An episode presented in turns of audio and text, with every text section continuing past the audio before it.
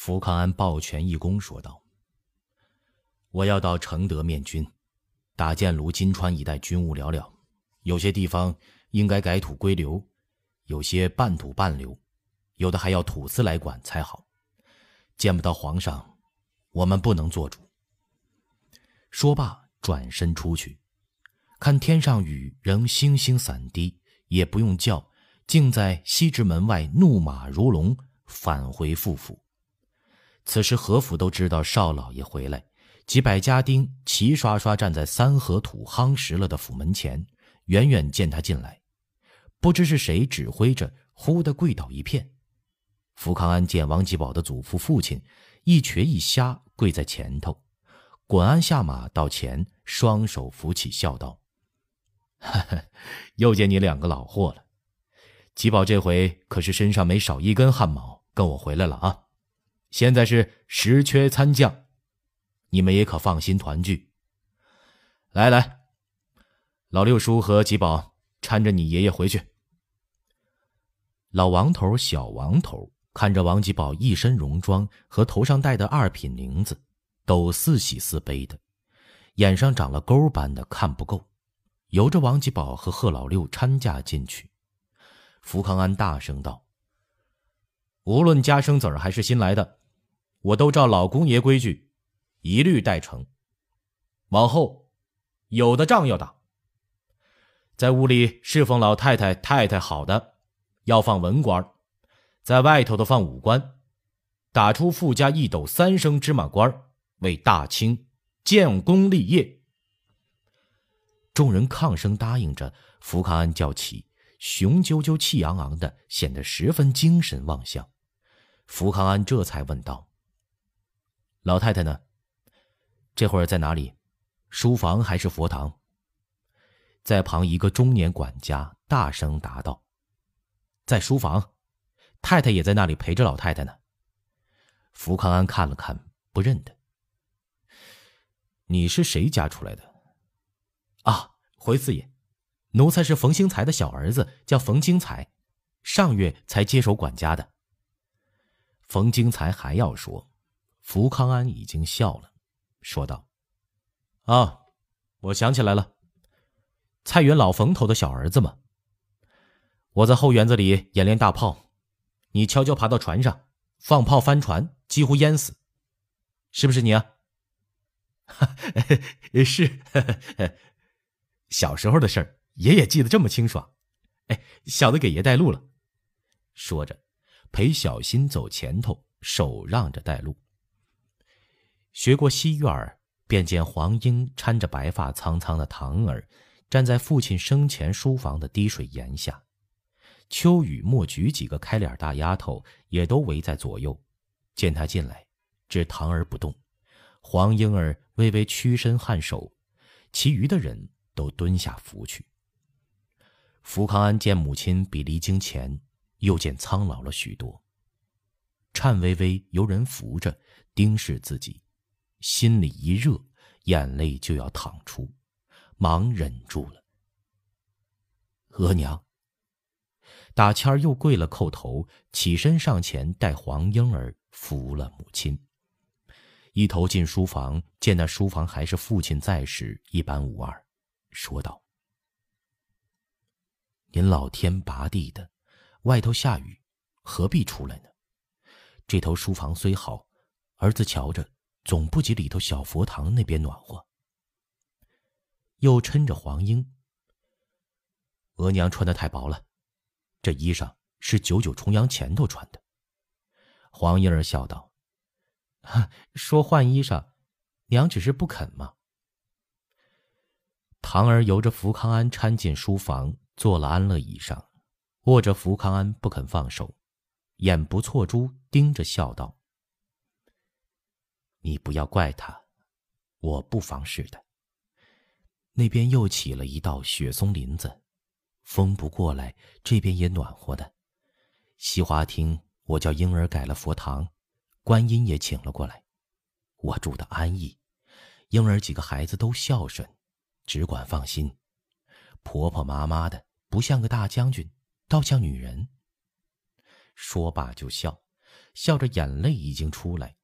福康安忙替他试了，说道：“娘，看看，又来了。”循着闲话岔开他的心思，因见针线笸箩里有一件小百纳衣正在缝制，便问婴儿：“这是谁的活计？”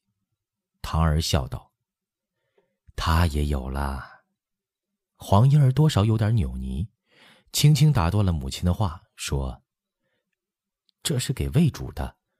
十五爷在山东收的那个奶奶姓鲁的，有了小阿哥。”太太叫送件百纳衣去，就咱府里贫贱人家凑的，外人的布一缕也不要。福康安不懂这些事儿，说道：“送个金锁什么的不好吗？一条一块的对起来多麻烦呢。”唐儿道：“这是两码事，我存着你还要去承德的吧？”福康安说：“是，儿子后天就走，离皇上远了。”时辰也长了，一来想念，二来又加官又进爵，我还没有当面谢恩呢。唐儿听了，沉默良久，说：“你很该去，不过我有一句话。如今宫里不是你老姑奶奶掌事的时候，什么都有担待。你们大臣里头，我虽不闻不问，听起来似乎只剩下了何大爷。”是个好人，我看着好的，反而都得了罪名，处的处，走的走。上回赵慧家的，我们说提几话，他说，赵慧最怕阿贵，也不管他的事儿，说他从心里怕了和珅，又阴又柔的，像个穿袍子的女巫。我说外头男人的事儿我们不管，怕怎的？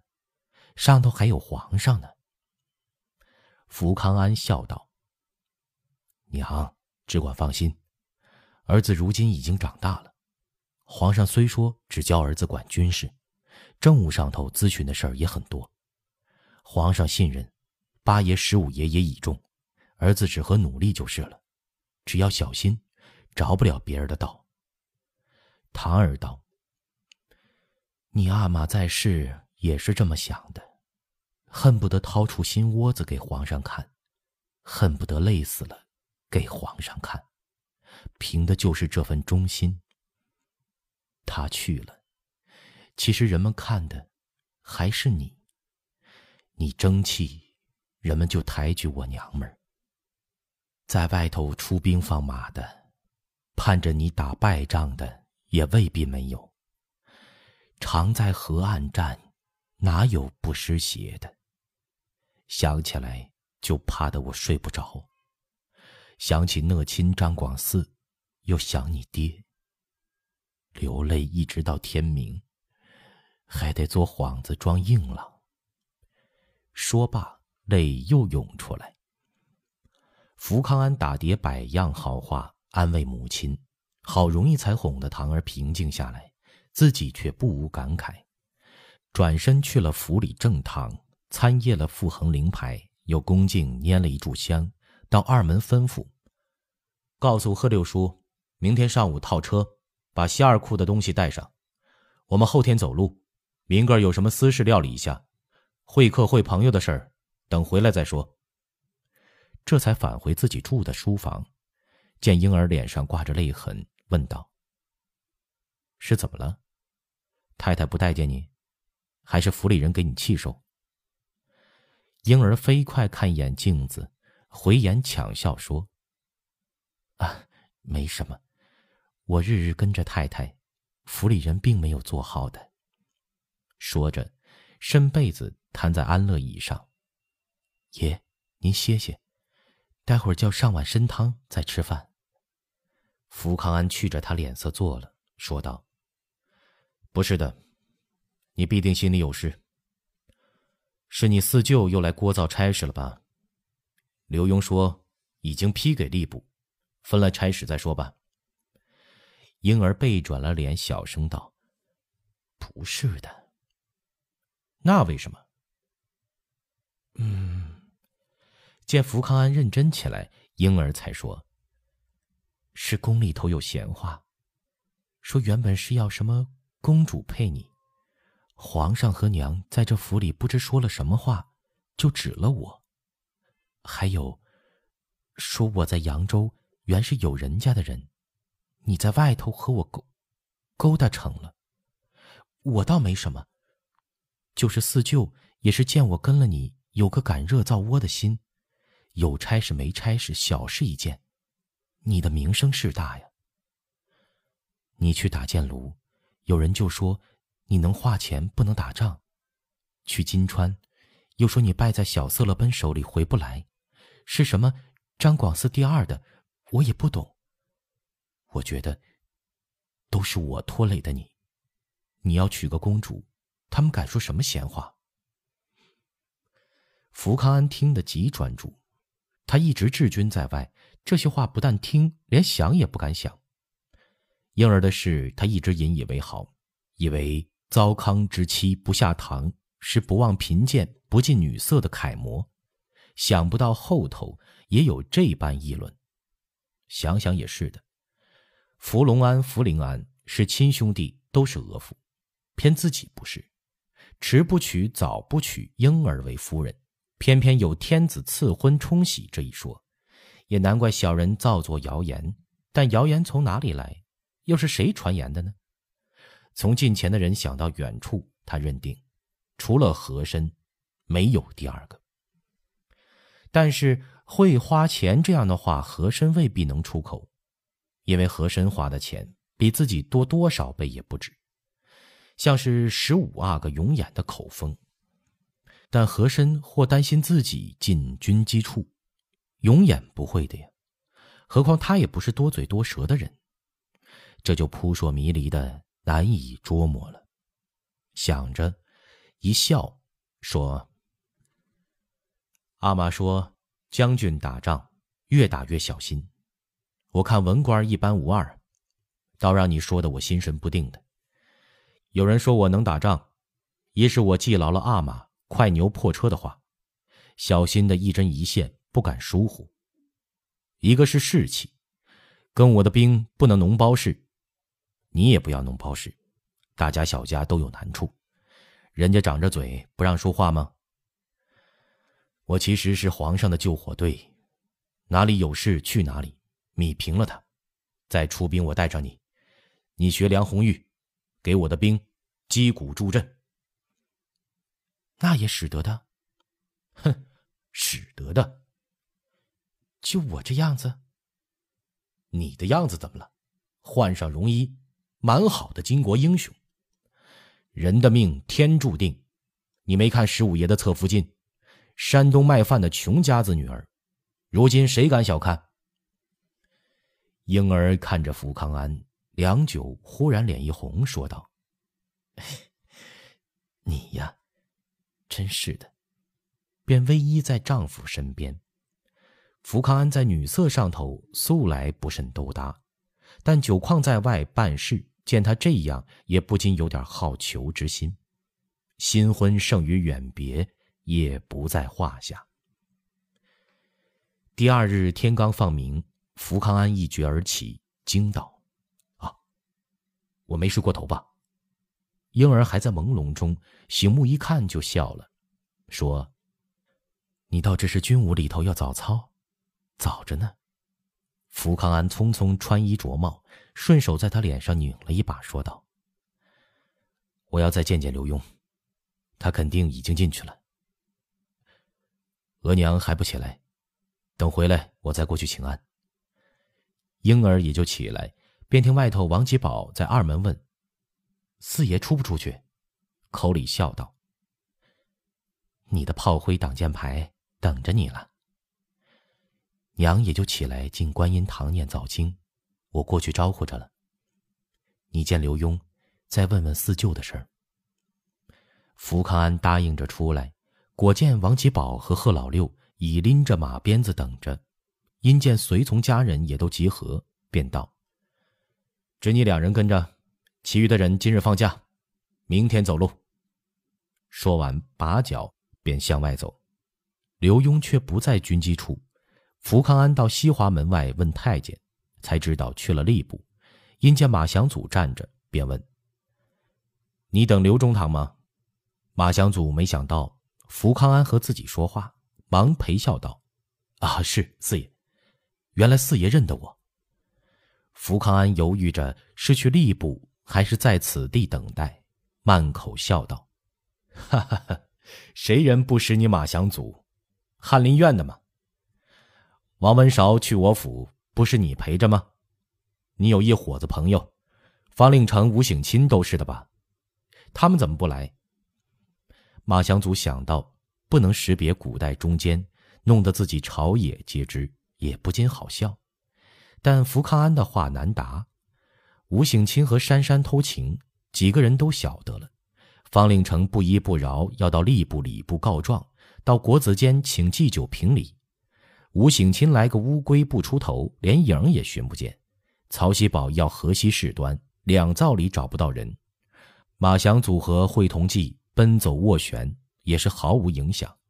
珊珊在红果树哭天抹泪不认账，弄得带着新娘子来的方家大爷也哭笑不得。他嗫嚅了一下，只好含糊说道：“啊，呃，他们都在忙着，回头我再到四爷府给您请安。”福康安只是随口一句话，根本不理会他的心思，叫王吉宝拉过马来，便去了吏部。刘墉果然在吏部，正在考公司听司官们回事，见福康安进来，笑道：“好啊，找到这里来了啊！